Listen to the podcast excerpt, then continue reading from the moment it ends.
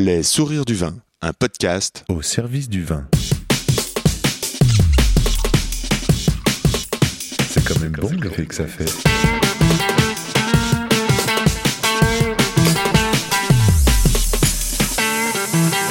Attends, regarde, j'enregistre. Non, on fait silence.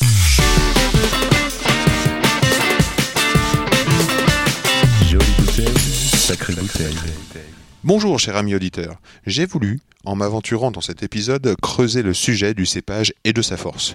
Mon invité Yannick Cadiou est un puits de savoir et d'expérience. C'est pour cela que ça vaut le coup d'écouter cette conversation jusqu'au bout. Mais, je te préviens, c'est un peu plus long que d'habitude. Maintenant, un mot de pub pour la cave où j'œuvre et sans qui tout ça n'existerait pas. Le caviste, le sourire au pied de l'échelle, qui lance sa box de vin du sourire, c'est-à-dire un abonnement de deux bouteilles par adresse pour 39 euros par mois. Les explications des vins sont faites en vidéo, l'aspect technique des vins choisi, des conseils de service, des accords mets et vins, et tu pourras, comme dans un club, nous dire en commentaire ton ressenti sur tes dégustations. A très vite donc, mais en images, et pour trouver la chaîne, tapez box 2 en chiffres, 20 VNS du sourire. Trêve de pub. Ici, c'est Yann Diolo, Jean-Rue de la Roquette. Les Sourires du Vin, c'est un podcast pour vous aider à cheminer dans le et les mondes du vin. Qui se met comment au service du vin? Yannick. Comment donner la chance au vin d'être le meilleur possible? Alors je me demande qu'est-ce que le bon, qu'est-ce que le bon moment, qu'est-ce que le bon cadre? Comment se plie-t-on en quatre pour que ça groove Comment tout d'un coup l'atmosphère vibre et que les poils se dressent? Voilà ce que je veux, mieux savoir, mieux comprendre et nourrir de belles relations au profit de nos oreilles. Le comment du pourquoi des gens du vin. Avec Yannick, nous avons parlé dans le désordre de repartir du pied qui te plaît de virus dans la vigne, de pommes arrosées de fioul, de politiculture, de collection de vignes, de bugs de la plante, de clonage, de sélection massale, de chardonnay muscaté, de porte-greffe, de limousine, de la taille en deux fois, de rognage et de chaussures, bien sûr. Une conversation à boire avec les oreilles. Et n'oublie pas que, où que tu sois, en bas de chez toi, il y a forcément un caviste, un restaurateur, un vigneron ou un agent passionné qui saura t'entendre et se régaler d'échanger sur le et les mondes du vin. Pour me suivre et communiquer, je réponds sur Insta at Yann Diolo, y a 2 n d i o l o ou par email yanndiolo at gmail.com. Et let's talk with Yannick Bonjour Yannick. Bonjour Yann, bienvenue, bienvenue à Chablis, à Blény-le-Carreau même. Merci de me recevoir. Merci de me recevoir. Je suis très content. Il neige dehors, il fait euh, frais, c'est l'hiver. Euh, je suis venu te voir, Yannick, pour creuser le sujet. Euh, le thème du sujet, ce serait euh, la force du cépage. Yannick Cadiou, c'est euh, l'homme au service de la plante. Hein, Là, on est dans la maison chaleureuse. La vigne se repose, mais, bientôt, elle se fera euh, tailler. Bientôt, elle, euh, la montée de sève aura lieu. Bientôt, il y aura le printemps, il y aura les fleurs. Bientôt, il y aura les fruits. Bientôt, il y aura la vendange. Bientôt, il y aura euh, du vin en fermentation, du vin jeune, du vin à élever, du vin à boire. Yannick, je crois que tu as consacré toute ta carrière à la plante. Euh, je crois que tu as euh, collectionné euh, des, tu as arrangé des champs entiers de, vignes et tu en as collectionné certains pieds pour en faire ton, ton domaine dont tu fais le deuxième millésime maintenant, le troisième on va dire, qui est en cave. Le, troisième est en cave. Alors, oui, j'ai j'ai un intérêt ou un attrait particulier pour le végétal. C'est peut-être pas des plus classiques, pas des plus, c'est peut-être pas très courant.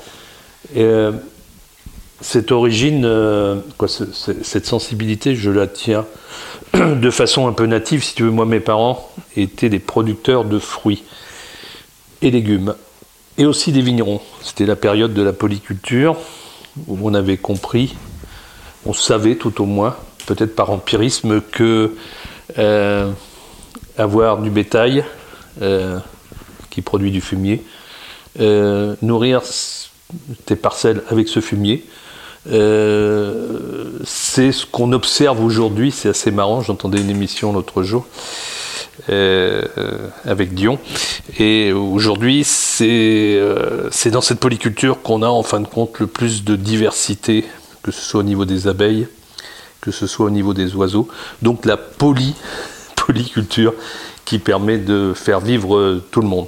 Malheureusement, on a oublié ça. c'est un autre sujet pour faire de la monoculture. Et après, on s'étonne qu'il n'y ait plus d'oiseaux. Mais de toute façon, vu qu'il n'y a plus de, il y a plus de haies, il n'y a, il y a que de la monoculture, les oiseaux, ils sont pas idiots, ils vont pas aller se nicher dans des endroits ennuyeux. Ils sont, ils sont comme nous. Alors, euh, voilà, c'est le sujet de la, de la- de la monoculture. quand la monoculture? C'était tes parents, ils sont, ils Ouais. ont- ils sont. le, le- le paysage que tu nous dépeins, c'est quand et c'est où? Alors ça, c'est en 1970. hein. Moi, je suis né en 62, euh, j'avais 7-8 ans. Et, euh, et mes parents travaillaient encore sous cette forme. Et jusqu'à la fin de leur activité, euh, on va dire en 91-92, euh, c'était de la polyculture avec du circuit court. C'est-à-dire qu'après avoir tenté l'expérience euh, de l'industrialisation agricole, avec l'arboriculture et une production un peu massive, dont les produits ne s'écoulaient pas, parce qu'en 70, on avait déjà des importations euh, des pommes du Chili, ce qui fait que les cours de la pomme en France euh, étaient, étaient minables. Et moi, j'ai vu, j'avais 7-8 ans, les pommes qui étaient mises à la destruction. L'État donnait une indemnité, euh, et à l'époque, il fallait les arroser de fioul. C'était ah oui oui, on parlait pas de les redonner à quelqu'un, et il fallait les arroser de fioul euh, légèrement, bien sûr, pour recevoir une indemnité. Donc c'était mis à la destruction. Et mes parents avaient compris que le circuit court, on habitait à 20 km de Tours, et on a commercialisé comme ça du vin, euh, des pommes, des pommes de terre. Euh, des fraises, des asperges. Et aujourd'hui, c'est vrai que je, je suis un peu ironi- ironique quand j'entends parler de circuit court, mais euh, euh, mes parents le faisaient en 1970. hein. Très moderne en fait. Bah, Actuel. C'est-à-dire qu'ils avaient vu que soit il y avait, quoi, il y avait, il y a deux possibilités. hein. Soit tu fais de l'industrie avec de la marge extrêmement petite, hein, euh, et euh, en grande quantité. un très gros endettement. Ce qui fait qu'il y a des paysans aujourd'hui bah, qui, des fois malheureusement, de façon dramatique, mettent fin à leur vie parce que quand on est à des marges de 2 ou 3 centimes du kilo, quel que ce soit, que ce soit sur du lait ou de la pomme, ou, euh, voilà, c'est pas viable. Et il y a cette autre agriculture qui est une agriculture pour moi qui est beaucoup plus intéressante, qui Oui. est de la petite agriculture et que, ben, que je pratique moi-même aujourd'hui avec mes deux hectares de vignes. Deux hectares de vignes, c'est un jardin? Oui, c'est un jardin. C'est euh, bah, c'est- Quelle est la taille? Quelle est la taille de l'exploitation moyenne à Chablis Tu sais ça Ah, je pense que sur Chablis, on est plutôt à une quinze, plutôt une vingtaine d'hectares. Hein, plutôt une vingtaine d'hectares. Euh, donc, euh, de- oui, deux hectares, ça permet, ça permet plein de choses. Et en tous les cas, moi, ça me permet de me faire plaisir. Voilà. Oui, tu, tu travailles tes, deux hectares comme un esthète. Oui. Quand oui, je oui, parlais de, de ta collection, euh, de, ton, de ta carrière, je dirais, dans le végétal, ta collection, c'est ton, c'est ton jardin, c'est ton esthétisme, c'est ton tableau. C'est bah, c'est l'aboutissement. C'est pour ça que j'ai commencé notre, euh, no- notre échange euh, par mon origine. En fin de compte, ma collection de vignes, elle naît de toute mon expérience professionnelle Ouais. et d'une grande, en grande partie du fait que lorsque mon père, par exemple, plantait un verger de nectarines, dans le Val-de-Loire, ça, ça va pas si mal, eh bien, comme c'était quand même pas l'endroit, je dirais, le plus, avec le plus fort développement, euh, c'est plutôt la vallée du Rhône, hein. donc il y avait une, une forme de méconnaissance, et donc euh, mon père plantait des fois 7, 8, 10 variétés de nectarines dans le même champ, de façon un peu comme ça, un peu au pif, hein. et, euh, eh ben là il y avait des fruits qui étaient divins, il y en Oui. a qui étaient acceptables, et il y en a d'autres qui, étaient, qui étaient mauvais. Donc ça montre que dans une même variété, qui là est la nectarine, eh bien, si tu vas chercher euh, des cultivars, des sélections euh, particulières, ben, tu obtiens des fruits qui sont complètement différents.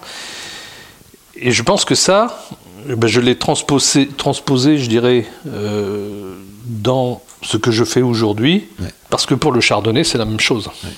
Et- Ton enfance s'est bercée par le chenin? Oui. Le chenin, le gamay peut-être? Le, chenin, le cabernet, le gamay, Le gamay. le gros lot. Et nous voilà là à Chablis en train de parler le, de, le- de le chenin. joli gros lot de, Soma, de, de, de Saint-Marc, hein, euh, voilà, qui est aujourd'hui euh, peu, peu cultivé, mais qui reste un joli cépage pour faire des, des, des rosés, Qui revient dans nos caves en rouge.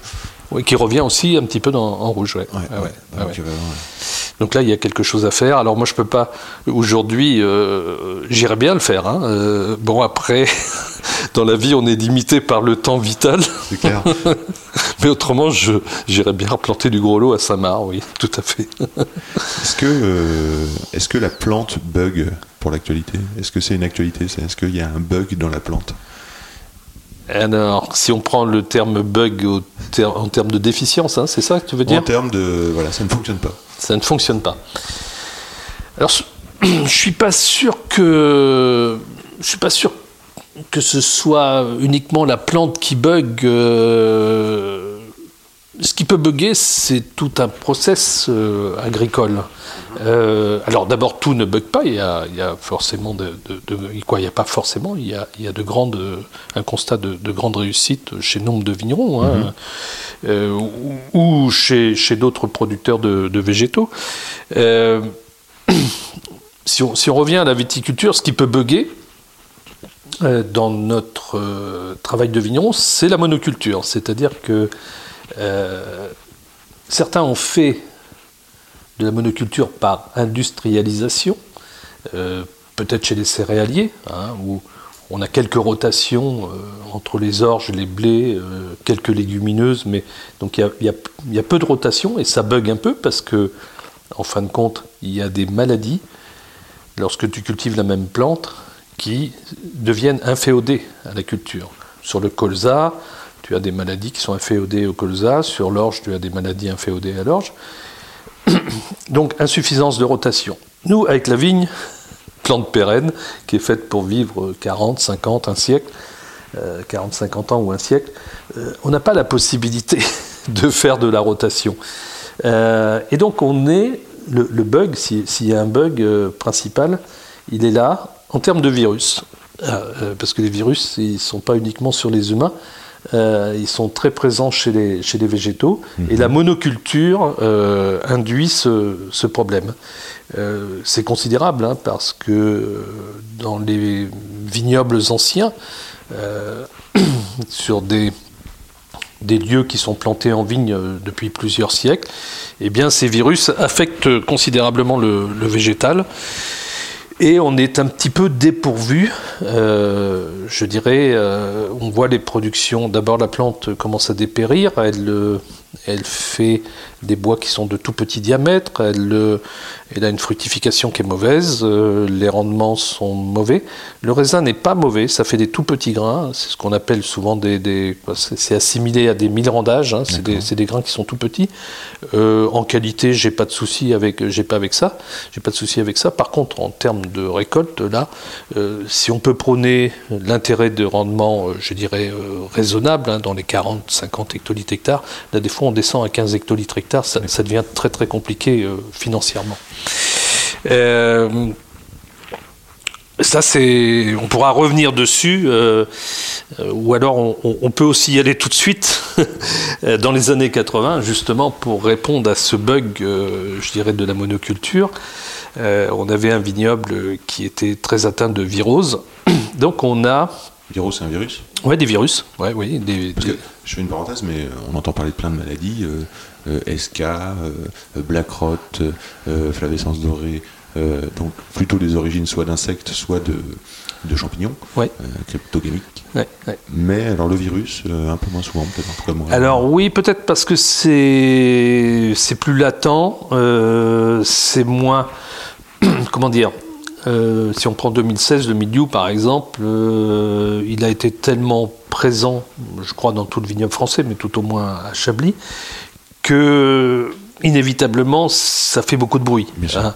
Euh, les problèmes de dégénérescence, c'est-à-dire qui sont liés à ces virus, eh bien, il n'y a, y a- il y a que le vigneron qui en souffre euh, dans son petit coin parce qu'il n'a pas de solution euh, et qui demande à nos organismes professionnels d'essayer de trouver des, des solutions. Alors, il y a longtemps que le sujet est sur la table, hein, les virus. On a, on a, on a émis l'idée de travailler en, en manipulation génétique dans les années 80.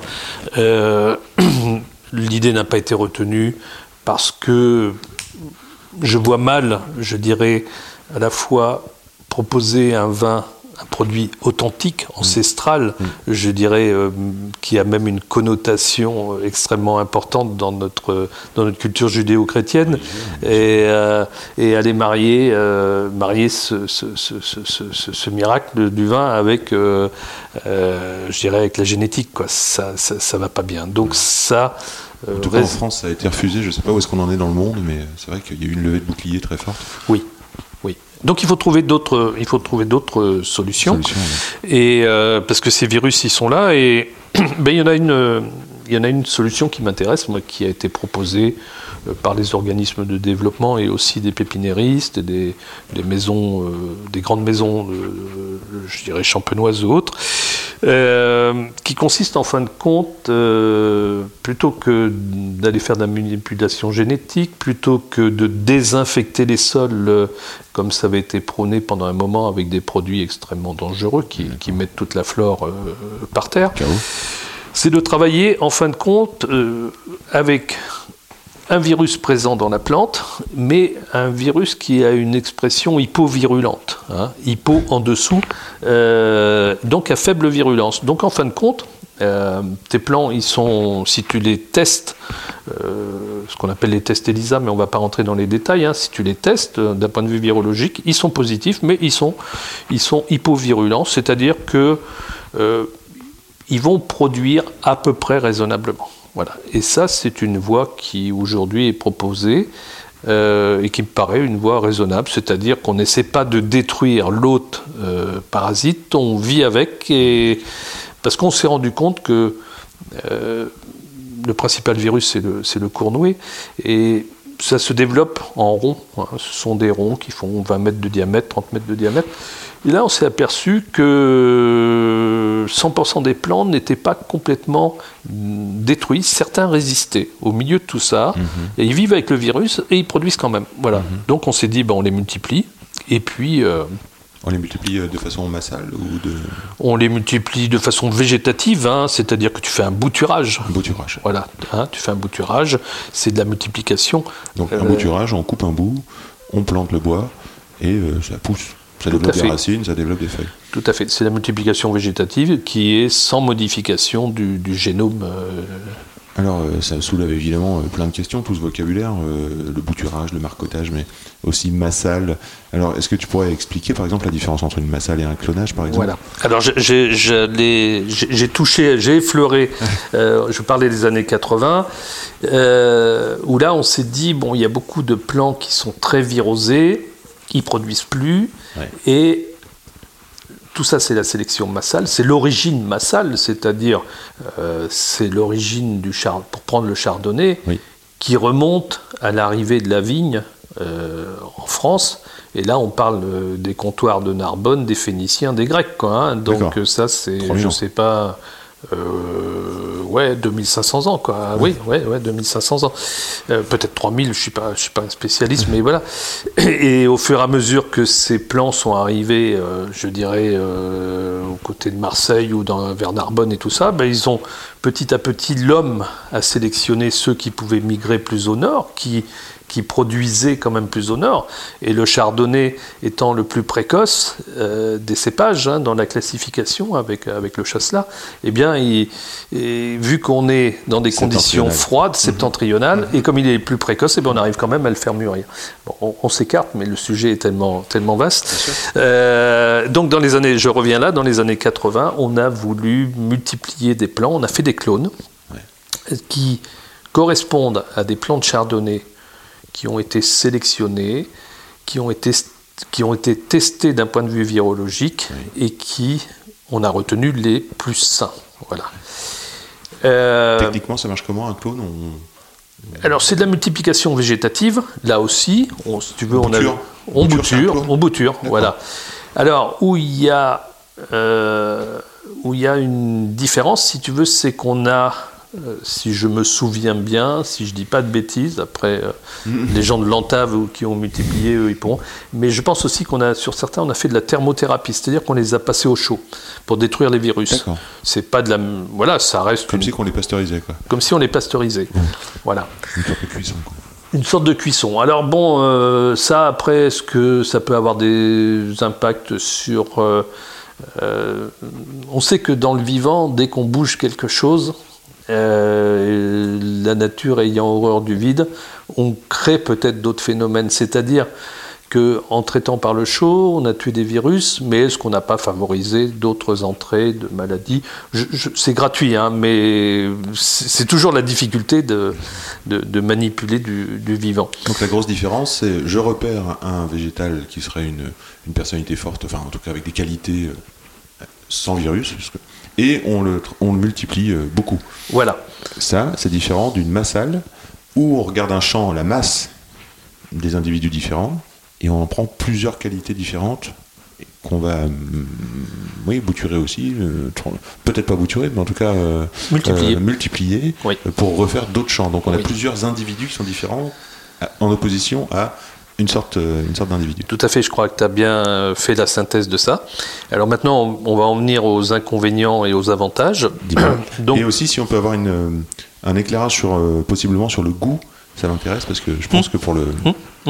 Que pour euh, tout à fait. savoir ce que ça fait dans la bouche. Tout à fait. Alors, les clones, comme tu le disais, ce sont quelques individus exemplaires qui ont été multipliés.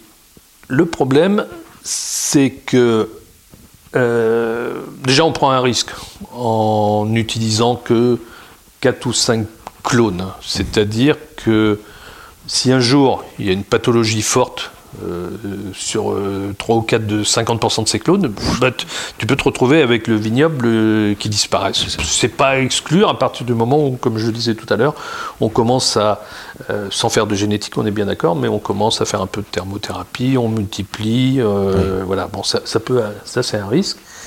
Et puis surtout, je dirais que partout dans le monde aujourd'hui, les producteurs de chardonnay bah, utilisent les mêmes clones. hein. Et en fin de compte, ce qui se passe, c'est que on a tué la diversité euh, en utilisant uniquement 4-5 clones de chardonnay. Alors, quand je dis ça, c'est pas. Je ne veux pas faire euh, parler de diversité uniquement euh, végétative, mais on a tué la diversité dans le goût.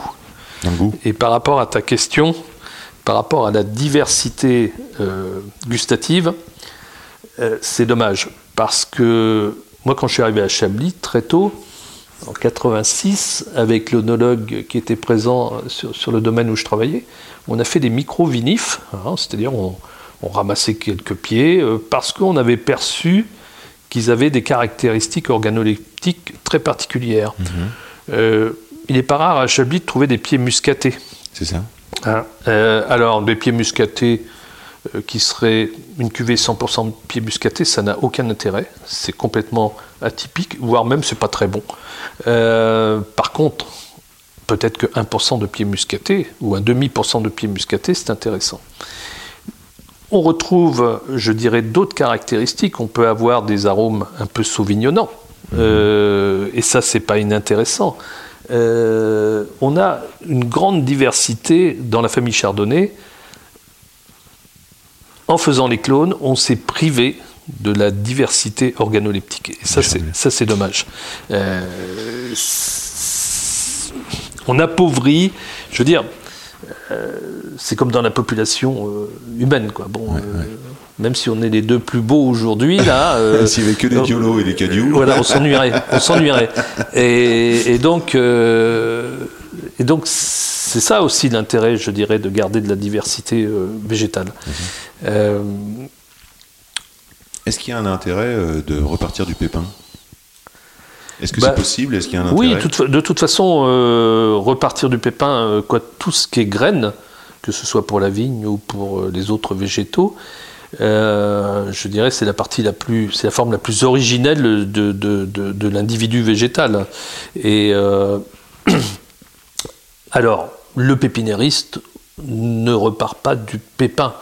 Il a, ou alors, un pépinériste ou quelqu'un qui va faire sa propre sélection, comme je l'ai fait, euh, il va repartir d'un pied qui lui plaît. Oui, c'est ça. Voilà. Et c'est ce, ce que j'ai fait moi, durant toute ma une trentaine d'années.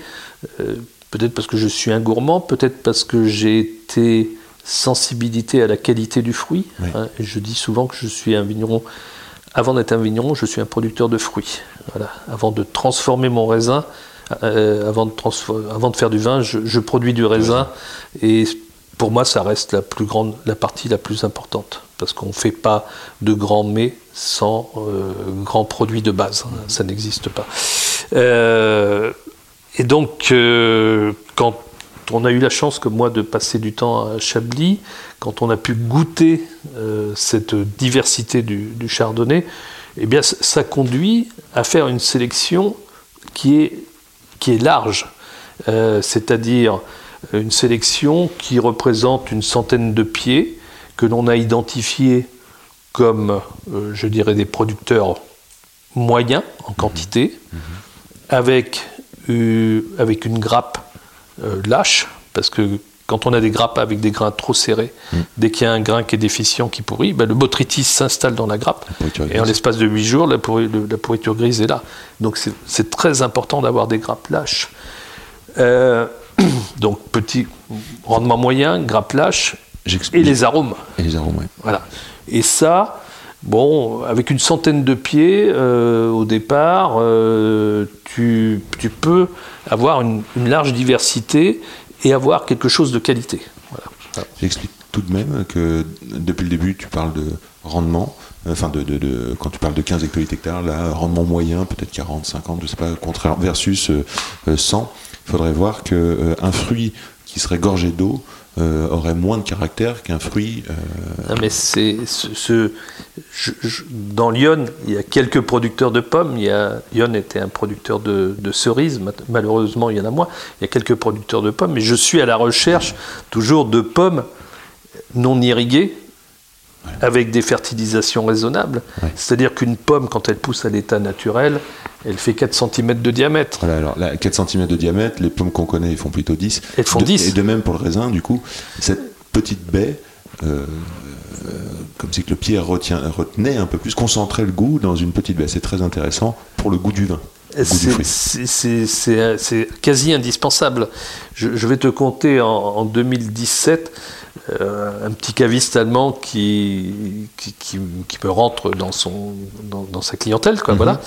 Et il prend des vins à Mâcon, il prend des vins en Côte d'Or, et puis il prend des vins à Chablis, et il passe euh, à la veille des vendanges, et euh, il est arrivé par le sud. Après, il s'arrête en Côte d'Or, et il, il vient dans ma vigne en Valvent, où je fais principalement mon chablis. Il me dit, mais vous, vous avez des toutes petites grappes et des tout petits grains.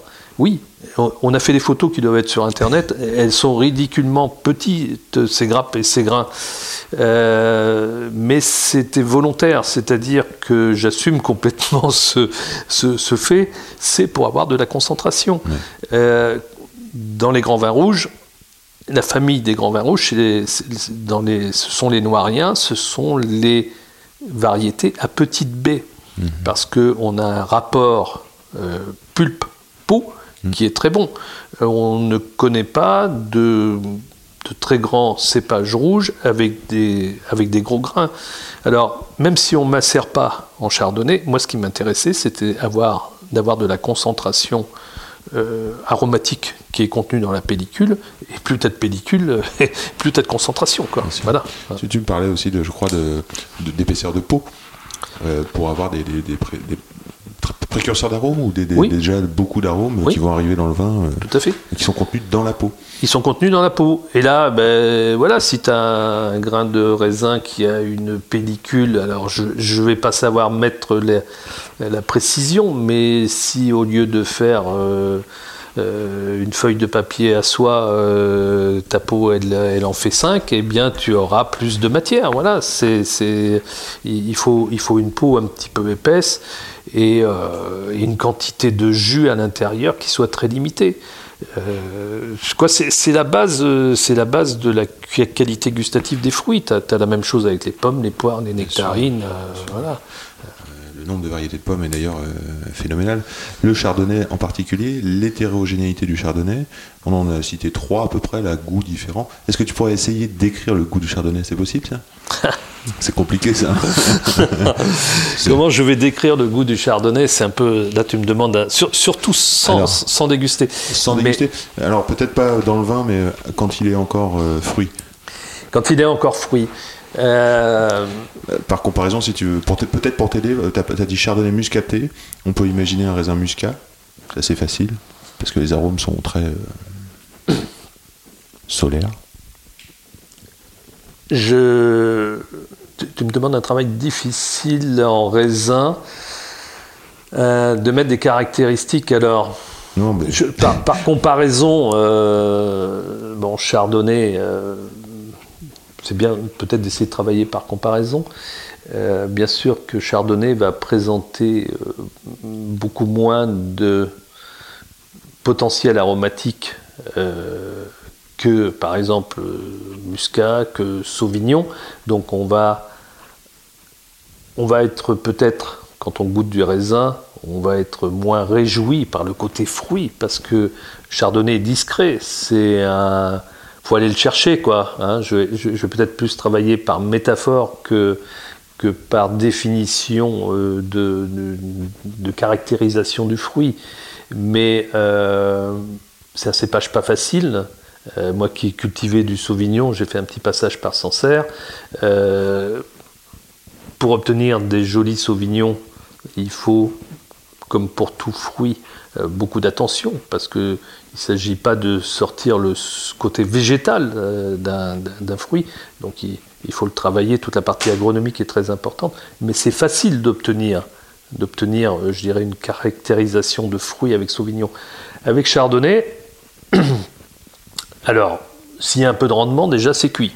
Là, tu pars dans la dilution tout de suite parce que comme la densité aromatique est moins importante que dans, certains cépages très aromatiques, ben, dès que tu es un peu dilué, pouf, là, il n'y a plus rien. Et c'est malheureusement ce que l'on retrouve des fois dans des bouteilles avec des productions trop importantes. hein. Euh, ce sont aussi des arômes très fragiles, c'est-à-dire euh, leur, f- leur caractérisation chimique, euh, les molécules elles-mêmes. Euh, bon, c'est vrai pour tous les fruits, ce sont des molécules qui sont très très euh, qui peuvent très vite être abîmées par euh, le process de fabrication. Donc il faut être très attentif. Si, si je fais une vendange à la main, c'est pas par hasard. C'est que pour conserver ce petit précieux aromatique, euh, bah, il, faut, il faut y aller avec des gants. Il ne faut pas, faut, pas être, euh, faut pas être trop, trop industriel dessus. Ni peut-être trop inter- interventionniste. Ni interventionniste. euh, Mm, mm. oui, oui, oui. Merci pour cet essai, je crois que c'était un petit peu un, un écart de, de sujet de ma part. C'est très difficile. J'aime bien c'est- ça parce que c'est très c'est difficile. vrai que la force du cépage, pour dire le sujet, euh, ça, peut partir dans tellement de sens. On a commencé par les maladies. euh, je croyais qu'on allait parler de, porte-greffe euh, 3309, tu vois, très vite, mais en fait non. Alors, si, si, si, si, si, si, si, on va en parler, parce que c'est l'autre phase. C'est-à-dire que, comme tu le sais, le vignoble français a été détruit par le phylloxéra en 1880, 1885. Ça a été une catastrophe. Maintenant, euh, comme dans toute euh, catastrophe, il y a aussi des fois des, côtés positifs, c'est-à-dire que euh, le vignoble français était composé d'une multitude de, de, de, de- de variétés différentes, dont certaines, il faut bien l'avouer, n'étaient pas très intéressantes. Donc, le vignoble s'est reconstruit dans les, on va dire peut-être principalement dans les années 30 avec l'appellation, avec l'arrivée des appellations. Quoi. Il, a, il a retrouvé une forme plus structurée. Alors, on a peut-être oublié hein, quelques, quelques cépages hein, euh, qui aujourd'hui euh, euh, sont que certains vont chercher à juste titre. hein. Euh, Il y a peut-être eu, euh, je dirais, un, peu trop de standardisation, mais ça a quand même eu la vertu, euh, ce- cette période de post-phylloxérique, je dirais, de, sélectionner des variétés intéressantes comme le chardonnay, comme le pinot noir, comme les cabernets, et ainsi de suite. Donc là, on s'est aperçu que la seule façon de contourner, euh, je dirais, l'agent pathogène qui est un puceron, en fin de compte, qui est dans le sol, hein, qui transmet euh, le, le phylloxéra, on s'est aperçu que, excellent, euh, excellente observation biologique, les plants américains, eux, ils n'étaient pas atteints par En fait, ce- ça viendrait de là aussi. Ça viendrait de là. Euh, Enfin, de la Vitis euh, Lambrusca versus euh, Ouais. Vitis vinifera européenne. Voilà, alors les, les, les vinifera européennes, hein, quoi, ce qu'on a appelé les vinifera, hein, qui, qui, euh, euh, tous ces cépages que nous cultivons, euh, bon, eux, ils n'ont pas résisté, et puis les vitis américains, eux, ils ont résisté. Alors, dans les vitis américains, je reprends, je dirais, la même forme de raisonnement que pour mon chardonnay. Il y a vitis et il y a vitis. Quoi. Il y a vitis américain et il y a vitis américain. C'est-à-dire que euh, certains vont, une fois que l'assemblage est fait entre le porte-greffe et le greffon, alors l'assemblage hein, c'est une greffe, hein, il faut, euh, pour les gens qui écouteront, euh, je dirais, notre conversation, c'est une greffe de deux morceaux de bois, hein, comme j'imagine on fait des greffes osseuses ou autres euh, chez les humains. ou- donc c'est pas très compliqué, c'est mécanique. et cet assemblage, en fonction du porte-greffe, donc du, du plan américain qui est dans le sol, eh bien, on va avoir, on va influer de façon considérable sur le fruit, c'est-à-dire sur le chardonnay, ou sur le pinot noir, ou sur le cabernet. Donc, il ne faut pas se louper là-dessus. Il ne faut pas se louper. euh, Quels sont les bien- enjeux du porte-greffe alors? Comment? Quels sont les enjeux du porte-greffe? Ça dépend du vigneron. Disons que dans un optique euh, comme le tien, euh, de goût et de fruits euh, pour faire des vins euh, plein de caractère. Ouais. Alors, encore euh, référence, je dirais, au passé, bien que je ne sois pas un conservateur de nature, mais euh, mon père, dans son petit vignoble de 2 hectares du Val-de-Loire, il cultivait des cabernets, des Ouais. cabernets francs. Et certains étaient sur un, sur un porte-greffe qu'on appelle le, le 3309. Voilà. Et euh, à l'évidence, on a mené, je dirais, une qualité supérieure. Euh, 3309 à Chablis, il est très peu planté, mais je m'étais toujours dit euh, que j'en mettrais. Voilà. Donc aujourd'hui, la moitié de mon vignoble est, avec ce porte-greffe. Ça peut paraître un peu euh, osé. Euh, C'est-à-dire que le, le 3309, euh, il n'est pas très résistant à la chlorose. C'est-à-dire la chlorose, c'est la quantité. Quand il y a beaucoup de calcaire dans un sol, comme à Chablis, eh bien les plantes jaunissent. hein. Voilà, c'est ce qu'on appelle la chlorose. Et euh, dans ces vitis américains, dans ces porte-greffes, il y en a qui résistent mieux à la chlorose que d'autres. Les 3309, ils résistent pas bien. Et donc, tout logiquement, les, les chablisiens ne l'ont pas utilisé. Par contre, avec l'arrêt des herbicides, puisque en biologie tout est labouré, eh bien on s'aperçoit que même si le taux de calcaire est élevé, le 3309, eh bien ça passe quand même. Parce qu'en fin de compte, les herbicides, ils venaient perturber, ils venaient créer euh, des jaunisses, euh, euh, je dirais, de façon... oui, ils, cré- ils- ils créaient un second problème. Voilà. Et, quand tu arrêtes les herbicides, ben, tu t'aperçois que tes vignes, elles redeviennent plus vertes naturellement. Et donc le 3309 qui était, qui était euh, pas utilisé, ben, moi je l'ai planté de façon un petit peu risquée, mais en fin de compte ça fonctionne bien, ou presque très bien. Et, et donc je suis content d'avoir fait ce, euh, ce deal euh, entre le 3309 et ma sélection de Chardonnay. C'est assez inédit. Alors bon, être inédit pour être inédit, euh, ça, ça vaut pas le coup.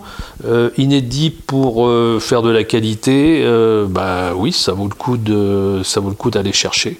Et Et donc par rapport au plan, au porte-greffe standard chablisien qui s'appelle 41B principalement. 41B comparé à 3309, tu, gustativement ça donne quoi euh, T'as deux fruits? Oui, tu as deux fruits. Tu as deux fruits. alors, un 41B que tu mets euh, dans une très belle exposition, Oui. le Chablis, est, sud, sud-ouest, Ouais. avec un joli coteau bien drainant, c'est parfait. Ouais. Attention. euh, Tu dis pas c'est de la enfin, tu dis Ah non, pas- non, non, non, je dis pas du tout. Je dis pas du tout. C'est bon Voilà, tu le mets dans les grands crus, tu le mets dans les jolis premiers crus. Pour moi, il n'y a aucun souci. J'aime l'attention du 41B. Euh, le 41B a été défini en Italie, euh, dans les régions chaudes, comme l'un des meilleurs porte-greffes pour le chardonnay. Donc on ne va pas remettre ça en cause. Par contre, euh, le mettre, je dirais, dans un envers, dans un- une partie nord-ouest, voilà, qui n'est qui pas suffisamment solaire, c'est une erreur parce qu'il est tardif et il n'amène pas assez de maturité. Alors certes, euh, on a depuis quelques années des millésimes très chauds. Euh, Est-ce que ça continuera ou pas je, Voilà, À suivre. Ouais, à suivre. Mais moi, quand j'ai planté mes vignes, on ne parlait pas, euh, je dirais, de ce réchauffement de façon aussi importante qu'aujourd'hui. On est entre 90 et 2010 Au niveau du réchauffement? Non, de tes plantations. Oui, c'est ça, oui, oui, oui, oui, c'est ça, de plutôt, oui, c'est ça, 80, 90 et 2010, ouais. Et euh, Et donc de l'autre côté, tu as 3309. euh, donc la parcelle de 3309, c'est un envers, c'est un endroit qui est Donc, pas solaire, et sur la cuvée Côte d'Or qui est, euh, qui est très solaire, hein, puisque c'est en dessous, c'est exposé comme les, les premiers crus Montmain, c'est juste en dessous des Montmain, et ça c'est très solaire, et j'ai un 41B. Mais j'ai un 41B avec aussi du chardonnay, une sélection de chardonnay à petits grains, avec des grappes lâches. Voilà. Et donc, c'est le mariage des deux qui donne quelque chose d'intéressant. Et, en conditions, euh, euh, je dirais, peu solaires, il faut, il faut aller chercher les petits éléments qui vont amener du plus. Le métier de vigneron, euh, ça commence à la plantation, avec la préparation des sols, le choix du matériel végétal, et ça se finit à la mise en bouteille. Et la multitude d'opérations que tu fais avant d'offrir une bouteille, elle est infinie. Et il n'y a pas, moi je ne connais pas d'individu qui soit arrivé comme ça, avec une idée géniale, un coup de baguette magique et qui ait fait un grand vin. Non, je pense que c'est juste l'addition de tout un tas de petites choses plus vertueuses que les autres, qui à la fin finissent modestement par faire un, des fois un petit différentiel, des fois plus. Euh, des fois, il y a eu beaucoup d'énergie dépensée pour un résultat qui n'est pas aussi important. Euh, voilà, quand je parle, euh, quand je parle par exemple de vendange manuelle et de vendange machine, pour moi, lorsque tu le fais comme je l'ai fait de façon expérimentale, un rang à la main, un rang à la machine, vinifié séparément, il y a une différence. Il y a- une différence qui est incontestable. Après, dans tout le process, je dirais, de production de ta bouteille, il n'y a pas que la vendange. hein. Il y a le choix du matériel végétal, l'agronomie et tout ça. Donc, euh, voilà, des petits pions que tu ajoutes les uns aux autres qui font une différence. J'aime dire chez nous euh, la somme des détails. La somme des détails, tout à fait. Ouais. Est-ce que euh, si on plantait franc de pied, c'est-à-dire sans le porte-greffe, euh, combien de temps il vit le, le- le cépage? Alors, euh, On sait ça? Il y a, il y a- il y a un individu, quoi, un individu, un vigneron, un vigneron que j'aime beaucoup, qui s'appelle Jean-Hugues Goiseau dans l'Auxerrois, qui, qui a fait ça avec du pinot noir. Et euh, malheureusement, Jean-Hugues, faudrait lui demander, mais je crois qu'au bout d'une quinzaine d'années, il a arraché sa vigne. Elle ne dure pas, c'est le. Euh, ce puceron euh, phylloxérique, il est là, hein, il n'est Mhm. pas, il n'est pas parti. Et donc, euh, on est en proie à se faire euh, flinguer notre vignoble si on plante franc de pied. T'as goûté un peu franc de pied ou pas? Est-ce que c'est une différence de goût, comme par exemple le 41B 3309, franc de pied Moi personnellement, j'en ai pas, j'en ai pas goûté. Euh, ce que j'ai entendu des gens qui en ont produit ou goûté, et le, le plus à même de répondre, ce serait Jean-Hugues. Euh, plus, plus de fruits, D'accord. a priori. De moi, les échos que j'ai eus, euh, plus de fruits, peut-être un petit peu plus de finesse de fruits. Voilà. C'est réducteur de poser cette question-là parce que, comme tu viens de le dire, c'est vraiment une foule de détails, une, une foule d'endroits de, décisions à prendre pour faire du vin. Donc, est-ce que ça peut se réduire au, au porte-greffe et au végétal? Ça, c'est compliqué. ouais. Euh, tu parlais tout à l'heure de greffage, euh, puisqu'on est encore sur le, sur le, sur le plan. Euh, maître greffeur, ça existe encore? Tu connais cette, ce métier? maître, maître greffeur, ben, oui, pour moi, maître greffeur, euh, ça existe.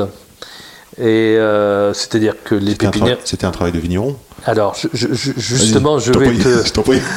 je vais, si tu veux, je suis en train d'écrire un petit, quelques lignes ou quelques pages sur un individu que j'ai connu en Touraine et qui était maître greffeur, euh, qui m'avait impressionné euh, déjà par le fait, euh, tu sais, greffer, c'est avoir entre ses mains un greffoir, c'est un, un couteau arrondi. euh, euh, et c'est extrêmement tranchant, c'est extrêmement coupant. Et moi j'étais môme, mais je voyais ce gars qui venait faire des plans de vigne pour mon père, et je me disais mais quelle dextérité, surtout que l'homme euh, était déjà âgé et bon, il avait une petite tendance un petit peu, euh, un peu à la chopine. Alors des fois, tu te disais bon, s'il se loupe, non, il se loupait pas. Et, et il m'a inspiré quelques écrits là parce que c'était vraiment un individu. euh, comme je dis, il faisait, il faisait naître les plants de vigne et, et, et- et les arbres fruitiers. Et dans ce sujet, par exemple, moi je l'ai vu greffer un arbre, un poirier, avec dix variétés de poires différentes. C'est magnifique parce que tu es dans ton jardin, euh, un poirier, un grand poirier, et dessus tu as de la pascrassane, tu as de la guyot, tu as de la conférence, tu as, toutes ces variétés. C'est génial. Moi j'étais émerveillé de voir, c'était l'arche de Noé du poirier. Quoi, tu vois Donc ça c'est c'est génial. Et donc pour moi c'était un maître greffeur. Lui, il faisait ça, euh, tu vois, il venait en journée, comme on dit à l'époque, hein, il venait travailler presque à la tâche, il venait en journée. Bon, tout ça c'est fini. Alors, les maîtres greffeurs, aujourd'hui, ce sont les pépiniéristes. Ce, ce- ce sont eux qui sont en charge de la multiplication des plants. Et bien là, comme, chez les vignerons, il y a euh, des grands pépiniéristes, et puis il y en a d'autres, euh, des moins grands, voilà, ça, hein, c'est- Ouais, puis j'imagine j'imagine même chez le pépiniériste, tu dois avoir des prix différents, avec des qualités différentes. Ouais, c'est... Non, ça n'existe pas. Au ça. niveau prix, ça bouge pas beaucoup, la marque quoi. distributeur du, petit- du pépiniériste et puis, euh, et puis Euh, la, la sélection. On euh, n'est pas en Arbo, par exemple. Je vois qu'il y a euh, des comment ça s'appelle Il y a des variétés qui ont été privatisées. hein. Euh, il y a quelques individus ou un groupe, je dirais, de producteurs qui ont travaillé à la mise en production d'une variété X ou Y, elle est, elle est privatisée. Euh, là, dans le, c'est la privatisation du vivant. c'est la privatisation du vivant. euh, Enfin, euh, des si fois, on considère que le végétal est vivant. bah oui, il l'est. Mais bon, ça c'est en- c'est encore un autre sujet. Mais dans la vigne, en fin de compte, bon, on a nos organismes de multiplication, hein, comme, euh, comme l'entave. euh, tout à l'heure, tu citais. euh, voilà, c'est l'entave et, euh, et puis l'onivin, et puis euh, bon, l'INRA qui travaille dessus. Voilà, ils nous ont, quoi, on a depuis longtemps un, un catalogue des variétés, des clones de vignes cultivées en France. euh, voilà. Euh, donc là, bah, je te dis, comme chez les vignerons, il y a des gens qui sont plus doués, plus doués que d'autres. Et puis, euh, sous réserve, euh, c'est ce que j'ai fait moi hein, pour ma sélection. Je les ai pas. C'est pas moi qui ai fait le greffage. Moi, je, je tremble trop. Je, je- Il paraît qu'il y a des pinces oméga, ouais, il y a des pinces. Oui, oui, il y a des pinces qui font la, la alors greffe que, oméga. alors que le monsieur dont tu nous parlais tout à l'heure, c'est plutôt une. Une greffe enfante. une enfante Ouais, à l'anglaise À l'anglaise. C'était la greffe, la greffe anglaise, ouais, qui a été abandonnée. euh, voilà. Euh, donc moi, j'ai pas greffé moi-même mes plants, je les ai donnés, c'est-à-dire que j'ai Mmh. cueilli mes bois et je les ai donnés à, à multiplier. Euh, ça, c'est autorisé, pas suffisamment à mon goût. C'est-à-dire qu'aujourd'hui, euh, ou par opposition, mon père faisait ses plants de vigne. Voilà, il avait constaté que dans telle ou telle parcelle lui appartenant ou celle d'un confrère, d'un voisin ou d'un ami, il avait constaté qu'il y avait des pieds qui lui plaisaient, il allait faire sa sélection. Il appelait ce monsieur et il multipliait ses plans et basta. C'était une liberté totale, une responsabilité qui était liée à l'individu qui prenait la décision.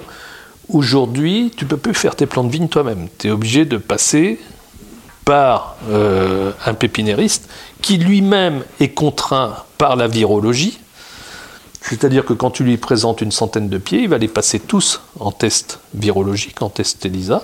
Et là, eh ben, même si tu n'as pas de problème visuel sur le plan, même s'il n'y a pas de problème gustatif, au contraire, puisque tu les as sélectionnés, euh, eh bien, on ne peut pas les multiplier. Ça, c'est la législation. Voilà. C'est-à-dire que on est quand même dans une approche, euh, je dirais, euh, d'élimination un peu tout azimut, qui fait que des plants qui, au vignoble, produisent sont intéressants d'un point de vue qualité, sont intéressants d'un point de vue d'une production modé- modérée, et ben tu les mets à la poubelle. Voilà, on tombe dans la bêtise euh, de l'hyperprotection. Et on peut pas multiplier ces plants soi-même. Et ça, c'est une erreur parce que euh, être vigneron, c'est commencer par choisir ses plants. Et voilà, et ça c'est législatif. Donc, enfin, tant que cette législation existe, c'est euh, la standardisation. euh, Ben, ça, conduit à ça. Ça conduit à ça. Sans compter que le pépinériste est quelqu'un qui, euh, tout comme moi, n'est pas un philanthrope. Il faut bien qu'il vive. Ça va jusqu'au point où, par exemple, des assemblages porte-greffes, donc plan américain, chardonnay, sont plus durs à réussir. C'est-à-dire que la greffe, le mariage des deux bois, ben, il y a un taux de perte qui est plus important. Mais pour autant, ceux qui naissent sont très intéressants. Ben, le pépinériste, lui, il les multiplie pas. Parce que si, quand il multiplie 100, po- 100 pieds, il a euh, 30 pieds de déchets, il va pas te les proposer à la vente. Alors que il peut y avoir des assemblages très intéressants. Donc ça conduit inexorablement à la standardisation. Et c'est, mais c'est, dans le vivant, euh, voilà, c'est vrai pour la vigne, c'est vrai pour euh, tout un tas de choses, quoi. On parlait tout à l'heure du lait, mais tu, tu- je crois que euh, le sujet de la viande aussi t'intéresse. euh, Ah non, mais j'ai eu la chance, C'est ça, hein j'ai eu la chance à la brasserie, euh, on peut faire de publicité, mais à la, brasserie Georges à Lyon, je m'arrête pour déjeuner, et euh, ce sont des tables communes, et, et je rencontre un, je ne sais pas si le terme est bon, un maquignon aussi, un monsieur qui travaille euh, voilà, au commerce euh, du bétail euh, dans le massif central.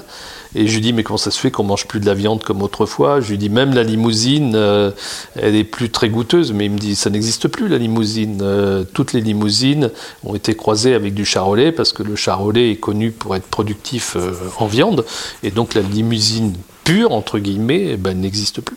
Voilà. Et donc, euh, je dirais que toute la production agricole est, euh, est sous ce. euh, malheureusement, sous ce- cette épée là, de, cette loi de, du volume de la production, et, on, donc on a un mal fou à trouver une viande de, voilà, qui soit très intéressante et goûteuse, comme c'était le cas. Je, je pense que quand je dis ça, je ne suis pas uniquement dans, dans, le- dans une approche passéiste de dire c'était mieux avant. Non, s'il y avait, euh, il y avait des viandes qui étaient beaucoup plus goûteuses, et euh, notamment dans, dans le bœuf, moi je, je- voilà, j'ai du mal à, à m'y retrouver aujourd'hui. quoi. Souvent la même chose. Souvent plat, souvent fade. Tendre, Tendre, mais peu de goût. voilà. Euh, pas mûri déjà, et, mais euh, pas, pas mûri, pas persillé. quoi, voilà, bon. Donc c'est quoi C'est pour ça que j'ai pas cette approche. je, euh, je, je- je ne me satisfais pas de manger du médiocre, voilà, parce que j'ai une exigence euh, gustative qui est importante. Bravo. Euh, non, mais, c'est- Non, mais je- bravo. manger pour manger, ça n'a pas d'intérêt. Par contre, manger pour se délecter, euh, je dirais pour avoir les papilles qui. On parlait tout à l'heure de la diversité du chardonnay. Quand tu as une grande diversité, bah, tu n'es pas appelé simplement dans ton palais par les arômes de chardonnay, mais tu es aussi appelé par les arômes de muscat, tu es appelé par les arômes un peu sauvignonnants, tu es appelé par la diversité. Voilà. Et, euh, Si tu veux bien, euh, je vais repasser le cycle végétatif euh, de l'hiver à l'automne et pour voir un peu les étapes, la force du cépage. C'est-à-dire que ce qui nous intéresse aujourd'hui particulièrement, c'est la plante. Hiver, euh, la taille, ça va bientôt commencer. Enfin, je dirais que c'est euh, taille tôt ou taille tard, euh, rien ne vaut la taille de Mars. oui. Sauf que j'aimerais que tu m'expliques cette taille particulière, cette manière de lutter contre le gel qui arrive au printemps avec maintenant des, des floraisons très tôt, très précoces. Tu as tu, bon, une, une technique, je crois, ancestrale, mais que tu continues de, de- de- de- enfin, dont tu fais la promotion. Oui, oui. c'est c'est assez incroyable. Alors que dans des livres de viticulture qui datent des années 1880, on dit qu'il faut tailler en deux fois ou qu'il faut tailler tard, eh bien, on a oublié. Alors, on n'a pas simplement oublié euh, par la mémoire, euh, il y a aussi le fait que les exploitations se sont fortement développées et un gars qui fait son métier de, de- de la vigne, autrefois il avait un hectare à tailler parce qu'il y avait de la polyculture, il n'y avait pas que de la vigne. Ouais, ouais. Aujourd'hui, il en a 15 à tailler. Donc, euh, il ne peut pas commencer aussi tard. faut commencer plus tôt. On est bien d'accord. Donc, mais somme toute, euh, on voit qu'on a des possibilités Et dans ce livre qui date des années 1880, on dit aussi que si on doit commencer à tailler tôt, pour des raisons euh, de surface, eh bien, on a la possibilité de tailler en deux fois. C'est-à-dire qu'on fait une pré-taille qui permet de réaliser à peu près 80% du travail. Et puis, fin mars, jusqu'au 20 avril, on va finir la taille. Et qu'est-ce qui se passe physiologiquement? Eh bien, la vigne sont des rameaux, des rameaux principaux avec des rameaux secondaires. Et les rameaux secondaires, tant qu'ils sont en place, au printemps, au moment du débourrement, ils envoient des informations sous forme d'hormones les rameaux secondaires donc envoient au rameau principal, celui qu'on va conserver, des informations comme quoi il ne faut pas démarrer, il ne faut pas pousser. Voilà. C'est une inhibition hormonale. Eh bien, si tu te sers de ça, tu enlèves ces rameaux secondaires le plus tard possible, tes rameaux principaux, avec les bourgeons principaux, eh bien, ils auront pris du retard, ils auront pris une douzaine de jours de retard. Et une douzaine de jours de retard, quand on sait que les risques de gel à Chablis, euh, bah, c'est 24 jours, eh ben, tu en as déjà couvert la moitié. Quoi, c'est 24 jours, c'est pratiquement. Oui, c'est jusqu'au 27 avril à peu près. Quoi. C'est ça, 26 avril, je crois. Les, ouais, 26, 27 avril, ouais.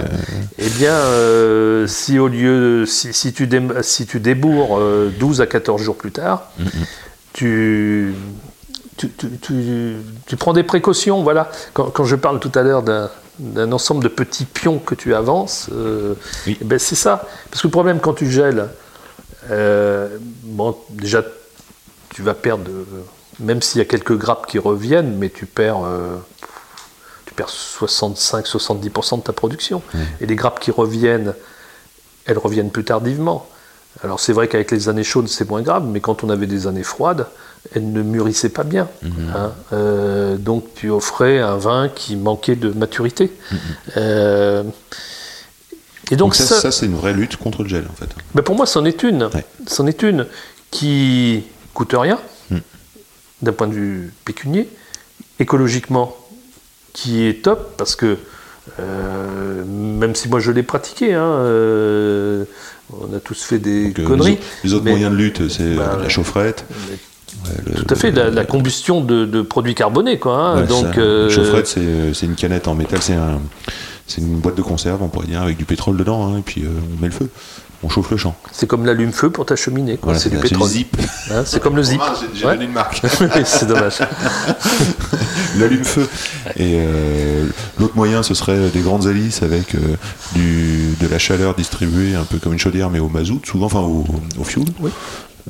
Qu'est-ce qu'on a d'autre? L'hélicoptère, on voit euh, faire descendre le nuage aussi, peut-être créer un nuage pour, pour garder une atmosphère chaude. Oui, alors tout, tout ça, c'est beaucoup de ressources. C'est beaucoup d'énergie, c'est polluant, et avec des résultats qui sont quand même assez médiocres. Hein. Oui. Euh, le, le, meilleur résultat que j'ai vu, moi, c'était la protection par aspersion. aspersion. Voilà, où là, tu arroses tes vignes et les jeunes bourgeons se retrouvent dans un igloo, igloo ouais. hein, et ils passent la nuit comme ça à 0 degré. Mmh. Et le matin, le soleil se lève, et les calories apportées par le soleil font fondre la glace ton jeune bourgeon qui fait 2 cm à peine de long, avec ses toutes petites feuilles vertes fragiles, eh ben, impeccable. Il a passé la nuit à zéro et il n'est pas gelé. Par contre, à moins 1, il est gelé. Donc ça, c'est une technique qui est, qui est, très bien. Le problème, c'est qu'il faut des quantités d'eau phénoménales. Ah oui, des réserves d'eau, oui. Des réserves d'eau. Il y a des bassins qui ont été construits. Oui, là, sur Ben, on a, il, y a, il, y en 78 ou 76, je ne sais plus, il y avait un bassin qui avait été construit. Euh, bon, mais euh, sur une réserve d'eau qui fait, je ne sais pas, 6 ou 7 hectares, on arrose seulement 100 hectares sur les 6000. Euh, hein, donc, c'est pas c'est même pas jouable, je veux dire. Euh... Question hors sujet, est-ce qu'il y a des assurances pour le, pour, pour, le, pour, pour le gel? Oui, il y a des assurances. Bon, euh, c'est une façon de couvrir, euh, je dirais, les frais fixes, quoi. Voilà. Mais ça fait pas de marge bénéficiaire et ça fait pas de clientèle. Et surtout. Tu... Et donc ça fait pas de réputation. Donc non, c'est voilà, c'est. C'est un sacré vicieux. Donc là, on a parlé de l'hiver et de l'enjeu de l'enjeu du gel du printemps. Euh, on a parlé des greffes qui se font euh, quand même l'hiver. Euh, le travail du sol pour la plante l'hiver, il y a des choses à faire l'hiver sur le sol? Le travail du sol, on va le commencer alors. On va le commencer plutôt février-mars. On va essayer d'attendre les. Il faut. Est-ce que l'hiver c'est c'est buté? Est-ce qu'on va protéger Alors, la, la plante? la- la technique du butage n'est pratiquement plus Ah, utilisée. Elle est pratiquement plus utilisée. Euh, un peu en Côte d'Or, euh, à Chablis beaucoup moins, euh, parce que déjà les sols sont pas les mêmes Mhm. et les quantités d'argile que nous avons à Chablis, tu as souvent entre 35 et 40% d'argile. Et donc pour aller travailler un sol, que ce soit au butage ou au débutage, quand tu as des telles quantités d'argile, euh, eh bien on dit dans le jargon paysan, ça loche. Alors je ne sais pas comment on l'écrit, L-A-U-C-H-E, c'est-à-dire que ça te fait, quand tu as retourné ta terre, que le soc de la charrue a reversé la terre, ça te fait une bande d'argile comme, comme une pâte à modeler. Et c'est irreprenable, c'est-à-dire Ah ouais. que ça, après ça sèche et tu peux plus travailler ça. Donc euh, ce que l'on fait, on travaille sur des griffages qui sont de l'ordre de 7 à 8 cm. Moi, pour moi, de toute façon, l'entretien des sols euh, par le labour euh, sur Chablis, j'ai pas pour objectif de descendre à 20 cm. J'ai pour objectif d'empêcher l'herbe de pousser par une façon aratoire superficielle, c'est-à-dire 3-4 cm. Voilà. On passe sous le talon de l'herbe et on coupe l'herbe avec des lames plates. Et aux périodes de, de mars, là, quand les sols sont sur les halles de mars, hein, c'est-à-dire les périodes un petit peu plus, des fois il y a des périodes un petit peu plus sèches. Là, tu passes avec des crocs, tu descends à une dizaine de centimètres et tu enlèves le chevelu racinaire, c'est-à-dire que la plante a la tendance tous les ans à refaire un chevelu racinaire qu'il faut essayer d'enlever parce que il n'est pas profond ce chevelu racinaire.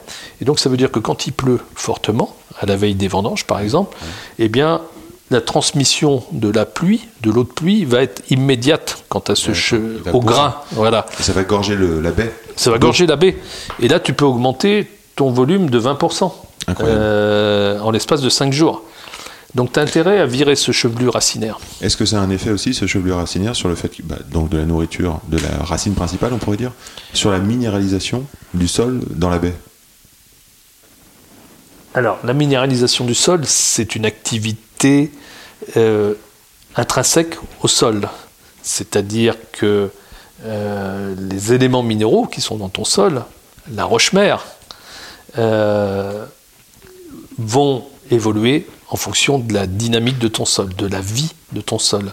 Et après, ça c'est la première partie, et après les racines vont absorber. C'est ça. Mais il y a quand même un rôle de la plante. Enfin, je le comprends, hein, je le comprends comme ça, parce que la plante, si elle se nourrit en profondeur et dans le sol minéralisé, puisque tu viens d'en parler, euh, va, là tu l'obliges à aller chercher, par exemple, en enlevant ce chevelu racinaire euh, pro- proche, tu l'obliges à se nourrir plus profond, et donc peut-être aller chercher une nourriture plus minérale Oui, oui. qui va se retrouver dans la baie. Tout à fait. Parce que dans, le, dans la partie exploitée par les racines, il y a le sous-sol et il y a le sol. Le sol, c'est l'enfant du sous-sol. C'est l'enfant au sens géologique. C'est-à-dire qu'une roche-mère qui est dans la partie inférieure, avec les milliers et les millions d'années, avec les micro-organismes, avec l'érosion, eh bien, cette roche-mère va se dégrader en surface et donner naissance au sol. Voilà. Et euh, bah, tu vas retrouver un sol siliceux dans le Beaujolais à partir d'une roche-mère qui elle-même est un granit siliceux. Voilà, hein, il n'y a pas euh, une roche-mère calcaire, elle va pas te donner du sable. hein, on, reste dans la même, on reste dans la même famille. Et pour répondre à ta question, à partir du moment où on enlève les racines superficielles, on va chercher une nourriture qui est plus en profondeur et qui est plus originelle. Euh, parce que dans, le- dans la partie sol, qui fait souvent 15 cm d'épaisseur dans la vigne, hein, guère plus, hein, ce ne sont peu. pas des sols riches, on a quand même des éléments plus génériques qu'on appelle les limons hein, euh, ou les argiles et qui sont pas f- qui sont bien sûr qui viennent de ta roche-mère, mais ils sont, ils sont plus génériques. Et, et donc, tu trouves plus de spécificité originelle dans le sous-sol, d'où l'intérêt d'avoir des racines profondes, que dans le sol. Et ta, ta question était pertinente et, et véridique. Donc, on, on a tout intérêt à virer ces jeunes, ra- ces jeunes racines. Voilà. Est-ce que monsieur ou madame, je ne sais pas d'ailleurs, est-ce que Chardonnay euh, est un bon euh, minéralisateur, je ne sais pas si ça se dit, mais est un bon euh, transvecteur de, san- de sol Alors, en tous les cas, il répond bien. Quand il est sur un sol, on, on voit que deux possibilités. Tu as un sol qui n'est pas travaillé, qui est amorphe, qui a peu de vie biologique et donc peu de minéralisation, ou tu as un sol à l'inverse qui est excellemment res- respecté. Quand on parlait de définition de goût tout à l'heure, dans les baies, tu n'as pas les mêmes saveurs. C'est-à-dire que tu as une partie anonyme, un petit peu comme dans la culture euh, de la tomate euh, industrielle, tu as une partie anonyme, tu n'as pas, pas, pas le fruit, tu n'as pas les saveurs. Euh, pour illustrer ce fruit, ces saveurs, je prends l'exemple de Sancerre et de Pouilly. Euh, ce sont les mêmes individus, Ce- c'est le même soleil. Fumé. hein. Ah, oui, oui, oui, oui. C'est le, le même, c'est le même environnement climatique. Par contre, Sancerre, tu as des sols qui sont assez proches du chablisien, des argilo-calcaires, ou, ou des, voire des, des, des chiméridgiens. Et puis, euh, sur Pouilly, on a des sols d'une texture plus sableuse, plus limoneuse. Voilà. Et on a le même cépage. On a du sauvignon partout, et on n'a pas du tout le même goût, on n'a pas du tout la même minéralité. Et ça, je l'explique ben, simplement par le fait que euh, dans un sol euh, calcaire, tu vas libérer des ions calciques, par exemple, et d'autres euh, cations, hein, du magnésium ou choses comme ça, et la plante va s'alimenter à partir de ces éléments minéraux, et sur Pouilly, elle va s'alimenter à partir d'autres éléments minéraux.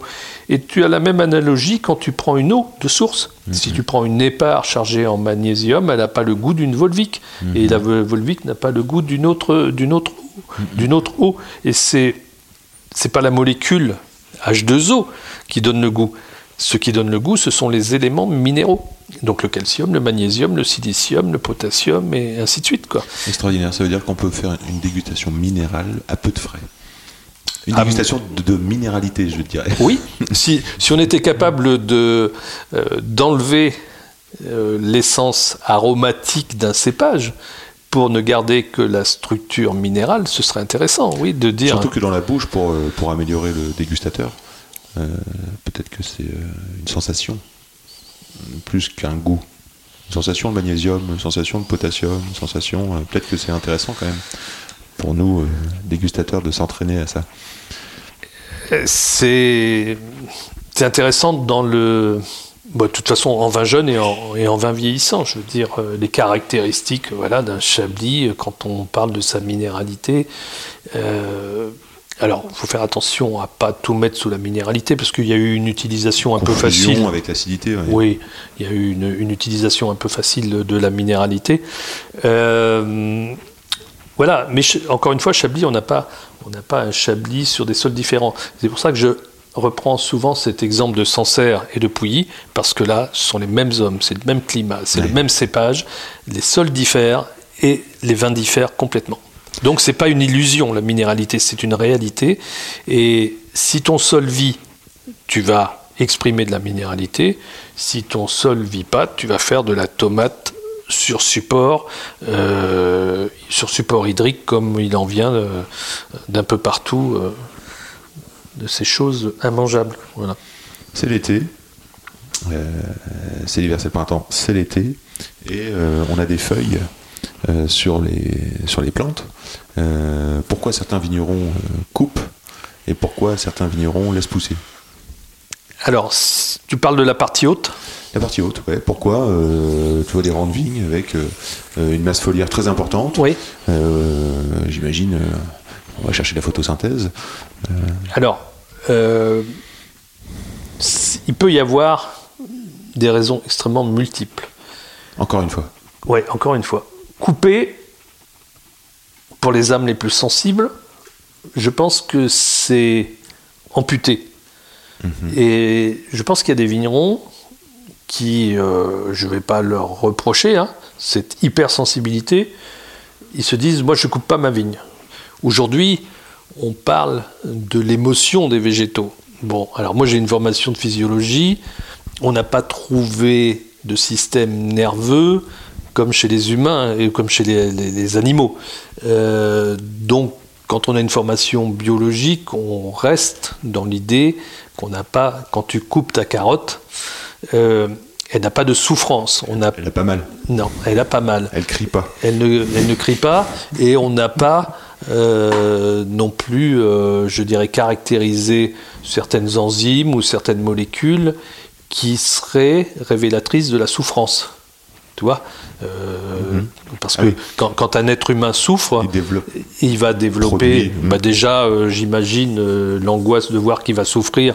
Il y, a, il y a tout un tas de, de molécules qui arrivent là et qui, même des fois, font que tu fais une syncope avant d'être tué. Ben, la carotte, elle le fait pas. Mais, mais voilà, il y a des âmes très sensibles qui disent il faut, il faudrait pas couper la vigne. Après, il y a une approche biologique, c'est-à-dire que quand on coupe la vigne, et qu'elle est un peu vigoureuse parce que, tu, parce que ton sol est trop fort ou que tu as trop fertilisé, il y a des rameaux secondaires qui poussent et qui viennent épaissir la densité de la végétation. Ah oui. Donc là, il faut bien faire attention. Si tu décides de couper ta vigne, comme moi je le fais, eh bien, il ne faut pas être trop vigoureux. Parce que l'effet de couper les parties, ce qu'on appelle les apex, les parties, euh, les extrémités, ça donne à pousser en dessous. C'est-à-dire que la vigne, elle, a, elle a son énergie, elle a un potentiel de X, hein, elle a sa vigueur qui est à X. Tu coupes l'apex, tu coupes le bout, mais elle, elle continue à envoyer la sauce, entre guillemets, et elle va développer des feuilles dans la partie des grappes.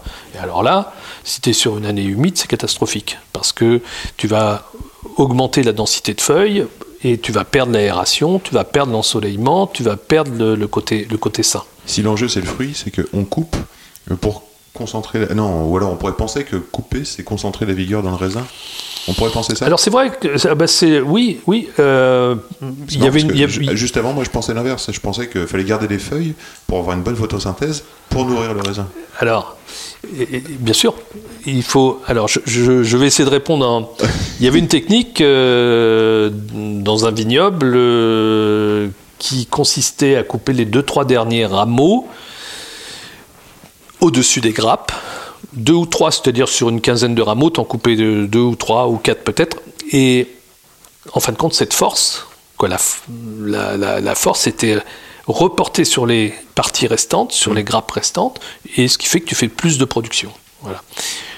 Quand tu as une plante qui a, qui a la patate, qui a vraiment de. Voilà. Et donc, si tu coupes du végétatif, ça va vers le reproducteur. Euh, je- je- très brièvement, une plante, c'est du végétatif, c'est-à-dire euh, les racines, les troncs, euh, les rameaux, les feuilles. Et le reproducteur, c'est la grappe. Voilà, faut bien distinguer ces deux parties du, du végétal. Ah, il y en avait donc- cinq. hein. Comment Il y avait cinq parties là. Je sais pas. ah oui, c'est pardon. C'est oui, le- la partie végétative et la partie reproducteur. Voilà. Et il y avait cinq. Alors, euh, et d'un autre côté, si tu supprimes du foliaire, de la, de la surface foliaire, tu supprimes de la photosynthèse. Et la photosynthèse, c'est la fabrication des, des sucres, mais c'est la fabrication aussi des acides organiques, c'est la fabrication euh, de ta partie aromatique, c'est là où se passe, je dirais, toute la synthèse des, des- des molécules que tu vas retrouver euh, dans, dans- dans- dans ton vin. Euh, alors, je, je vais faire une réponse un peu à la normande, c'est-à-dire, euh, eh ben, point trop ni pas assez, c'est-à-dire que des feuilles, il en faut pour assumer tout ce rôle de photosynthèse, mais il n'en faut pas trop. Parce que quand elles sont superposées, quand elles sont trop grandes, quand elles sont trop grasses, elles portent un ombrage permanent à tes grappes, elles empêchent la ventilation dans les rangs de vigne, et après tu as le botrytis qui se met là. Risque de pourriture. Voilà. Et est-ce que le soleil directement sur la grappe a un effet? Oui, ben, il brûle les acides. Donc on n'a pas forcément intérêt. Euh, si tu veux, par exemple, l'acide malique, euh, euh, la transformation dans la, la fermentation malolactique, hein, qui est transformation d'acide malique en acide lactique, eh bien, on s'aperçoit que les années chaudes, tu as très peu d'acide malique. Il a été détruit par le soleil. Et, et le soleil, les rayons du soleil directement sur la baie, bah, ça a une incidence importante, c'est-à-dire que euh, la peau de raisin, comme les feuilles, euh, respire.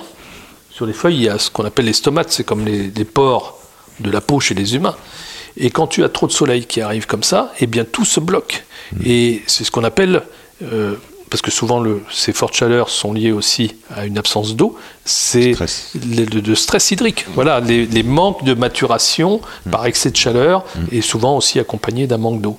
Donc, euh, garder des raisins à l'abri sous les feuilles les années chaudes, pour moi, c'est préférable à mettre les vignes à poil. Donc, il faut bien. Pour moi, l'effeuillage, puisqu'en fin de compte, on va parler de ça, de l'effeuillage, pour moi, ça se fait, allez, début septembre je vais dire schématiquement, le vigneron il part un petit peu en vacances comme tout le monde au mois d'août, hein, tu rentres. Soit tu t'aperçois que les vendanges sont proches parce que tu es en année précoce et là tu laisses ta vigne tranquille, c'est pas la peine d'aller enlever des feuilles. Soit tu t'aperçois que les vendanges vont se faire attendre et que tu vas vendanger au 15 septembre hein, et que ça, ça serait bien d'aller enlever un peu de feuilles. Mais tout ça, pour moi, ça se décide au 1er septembre. Quand je vois des effeuillages au mois de juillet, tu prends le risque de... C'est-à-dire que tu effeuilles sans savoir si tu vas avoir... Alors, c'est pas tout à fait vrai, parce que la date de débourrement donne aussi la date de vendange. Mais tu sais pas comment va être l'automne. Et- 100 jours, n'est-ce pas? Oui, c'est 100 jours. Mais dans cette phase, on va dire des 30 derniers jours, en gros, tu sais pas comment ça va se passer. Donc si tu as effeuillé avant et que tu as un automne très chaud, très solaire, ben, tu, vas, tu vas perdre des arômes, tu vas perdre des acides, et c'est un peu dommage. Donc pour moi, c'est un travail à faire euh, plutôt tard en saison. C'est un travail de, de cuisinier ou alors de devin euh, ou de météorologue pour savoir quel temps il va faire Ouais. plus tard. Et ben c'est l'automne, euh, c'est la date de la cueillette, c'est les vendanges. Et euh, est-ce qu'il y a un intérêt de mettre. euh, alors je sais qu'ici il n'y a pas de macération pelliculaire, mais euh, quel est l'intérêt de la maturation de, la grappe, mais de la partie bois? Ah. Ah ben. Les végétaux. Alors. Il faut distinguer dans le monde du végétal les dicotylédones, c'est-à-dire peut-être qu'à l'école, on t'a fait faire la petite expérimentation. Ça se faisait autrefois dans les écoles primaires à la campagne. On prenait des petits pois ou des haricots blancs et tu les mettais dans la boîte avec de, avec de l'eau. Et au bout de quelques jours, ça germait et tu t'apercevais qu'il y avait deux parties. C'est ce qu'on appelle les plantes dicotylédones, deux cotylédons. La vigne en fait partie. Je pense que 95% des espèces végétales sont des dicotylédones. Et puis tu as les monocotylédones. Les monocotylédones, ce- c'est l'herbe que tu trouves dans les prés. hein. C'est, en fin de compte, la monocotylédone, souvent, c'est une feuille allongée. Voilà. Euh, L'ananas, c'est une dicotylédone, si tu veux. Oui, c'est une monocotylédone, pardon. Je, hein. donc l'herbe des vaches ou la, la feuille d'ananas. Voilà. Donc une grande feuille allongée. Bon, la vigne, c'est une, c'est une dicotylédone. Euh, elle résiste pas bien au froid. Quoi, les dicotylédones, elles résistent pas bien au froid. Un géranium, c'est une dicotylédone, tu le laisses dehors en hiver, il gèle. Eh bien, pour les plantes pérennes, parce que t'as les- dans les dicotylédones, tu as les plantes annuelles et tu as les plantes pluriannuelles, voire pérennes. Donc ta plante annuelle, tu l'as oublié, tu as oublié ton géranium, il a gelé, c'est terminé, tu n'as plus rien. La vigne, c'est une plante pérenne, comme les arbres. Et donc, l'astuce qu'elle a trouvée, c'est de passer du stade herbacé, fin de- d'automne, elle va mûrir ses bois, donc tes bois vont passer de couleur verte à couleur marron, et elle va se lignifier, comme les arbres. Les arbres, c'est de la lignine, et la sève va progressivement descendre dans les racines, tous les vaisseaux du bois vont se vider pour mettre la sève à l'abri. Imagine que la sève reste dans les tuyaux, dans la plomberie, il fait froid, à chaque fois qu'il gèle, l'eau augmente de volume et tu fais péter toute la plomberie. C'est ce qui s'est passé les hivers 46 et 86. Donc, l'aoutement, qui correspond au mois d'août, c'est une étape physiologique très importante.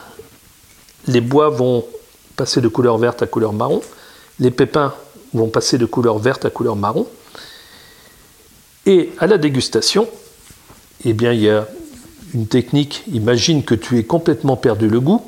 Tu as eu un Covid, un Covid euh, voilà. 19. Il te reste quand même tes molaires pour écraser les pépins. Et là, deux hypothèses. Soit ça s'écrase comme du grain de café, ça va craquer, c'est mûr, tu peux aller en vendange. Soit c'est mou, donc c'est encore herbacé, et tu peux pas aller en vendange. C'est pas mieux. Voilà. Donc je dirais que même quelqu'un qui ne pratiquerait pas d'analyse euh, pour savoir si les sucres sont suffisants, si les acides ont bien descendu, quelqu'un qui n'aurait plus de goût, eh bien rien qu'avec les pépins, en les écrasant sous les molaires, tu peux savoir. C'est formidable. Voilà. Ben oui, parce que les plantes pérennes, c'est l'astuce qu'elles ont trouvée. En fin de compte, en période estivale, elles ont la peau tendre, et en période hivernale, elles ont la peau dure. C'est euh, sans jeu de mots, mais elles, elles passent du stade végétal herbacé au stade boisé. C'est extra. Encore une remarque sur ton domaine. Euh, tu as trouvé toi aussi une astuce, je trouve, euh, avec ta taille d'entreprise, 2 hectares. Euh, J'imagine la difficulté de récolter un champ, euh, 15 hectares, 30 hectares, en même temps. Est-ce que, euh, parce que euh, tes raisins, euh, alors est-ce qu'il, du coup ça soulève plein de questions. Dans ton champ où il y a plein de variétés, est-ce que tout est mûr en même temps?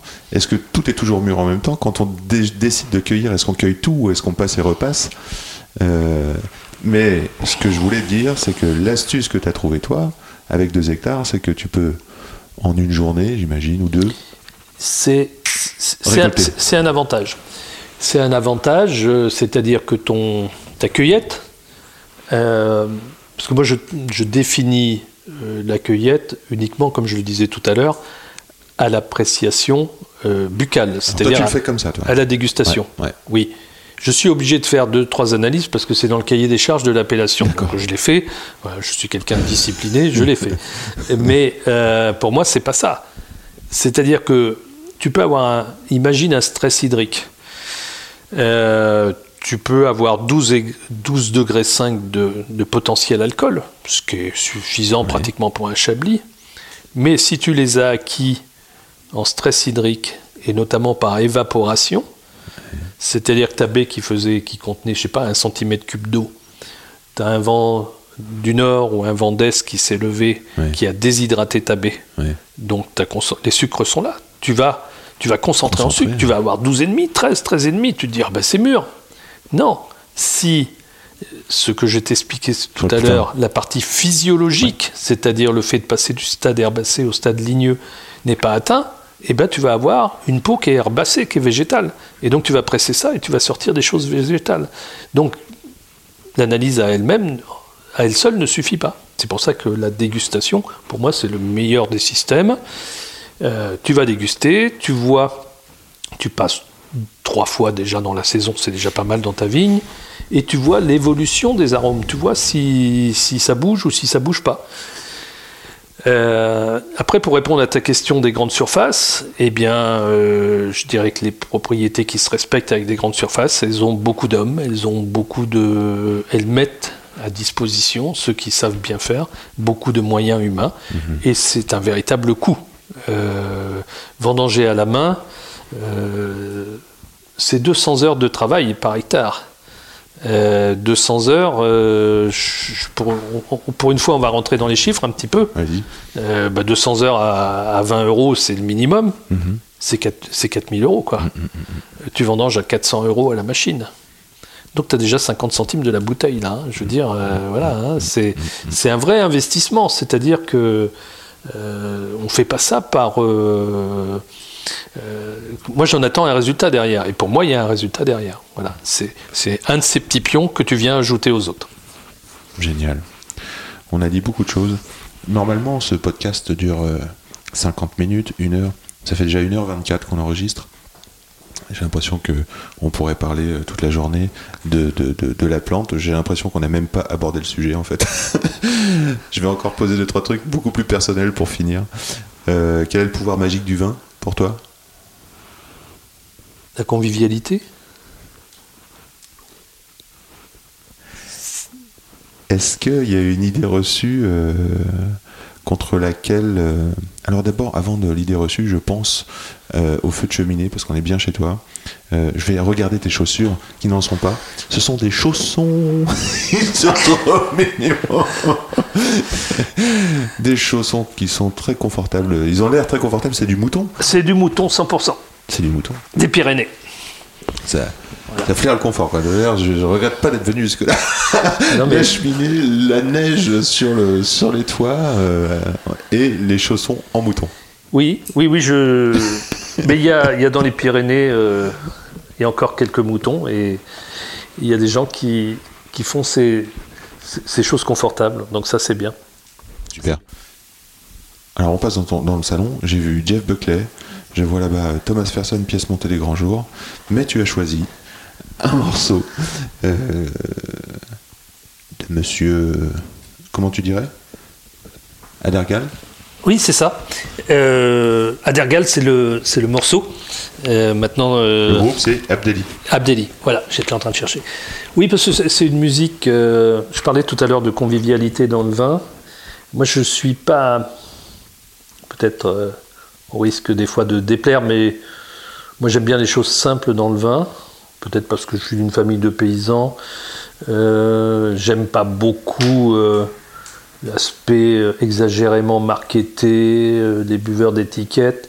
Euh, J'aime bien voilà, le, le côté simple du vin qui allie le plaisir gustatif, la, le plaisir gustatif, la convivialité et aussi la musique. Et là, moi, j'ai choisi une musique, je dirais algérienne, qui, je trouve qu'elle a la vertu de, de me rappeler peut-être, même si les notes sont complètement différentes, mais euh, les fêtes traditionnelles, euh, je dirais qu'on connaissait dans la campagne, euh, en l'occurrence c'était la campagne tourangelle, mais ailleurs, c'est presque aussi dynamique que, les musiques bretonnes aussi, voilà. Après, j'ai pas regardé les paroles hein, parce que c'est pas en français, mais c'est dynamique, c'est joyeux, voilà. C'est c'est ce que j'aime de la vie, quoi. Je vais la lancer, cette euh, musique, euh, vraiment pour, pour se quitter. Est-ce que euh, tu as une idée euh, reçue euh, ou un message d'espoir euh, Une idée reçue contre laquelle tu voudrais lutter ou un message d'espoir que tu voudrais livrer euh, pour, qu'on se quitte? Bah, une idée reçue contre laquelle je voudrais lutter. euh, moi, j'ai horreur des dogmes et des idéologies, donc euh, j'invite les gens à penser par eux-mêmes et se forger leur propre opinion, mais de ne pas être des moutons parce que que ce soit dans la viticulture ou je dirais dans la vie euh, privée de l'individu, euh, c'est bien de penser par soi-même. Donc j'ai un peu ce côté où j'aime bien penser par moi-même, oui. Voilà.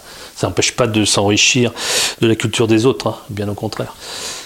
Merci Yannick, à bientôt. Eh ben, merci Yann, merci pour ce, ce bon moment au coin du feu.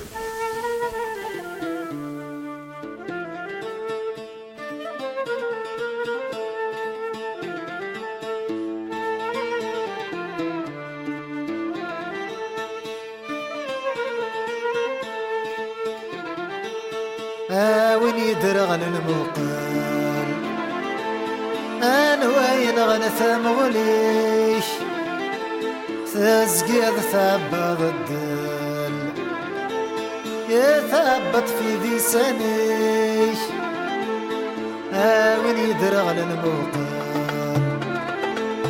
أنا وين غنثم وليش تزقيض ثبت الدل. ثبت في ذي سنيش. وقد غاسي فدي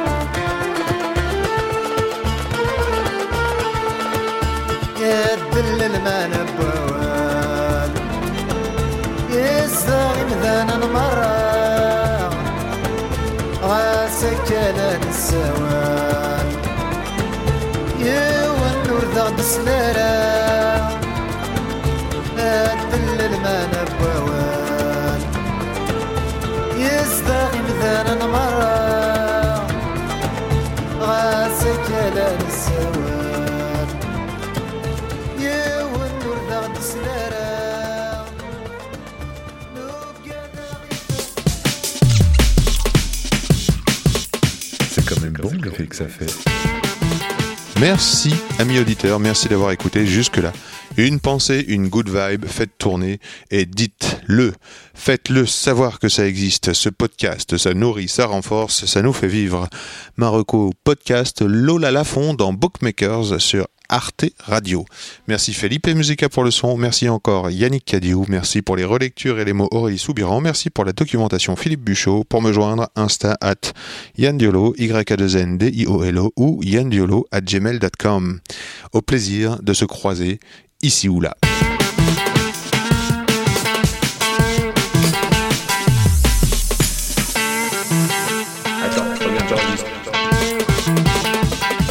Silence.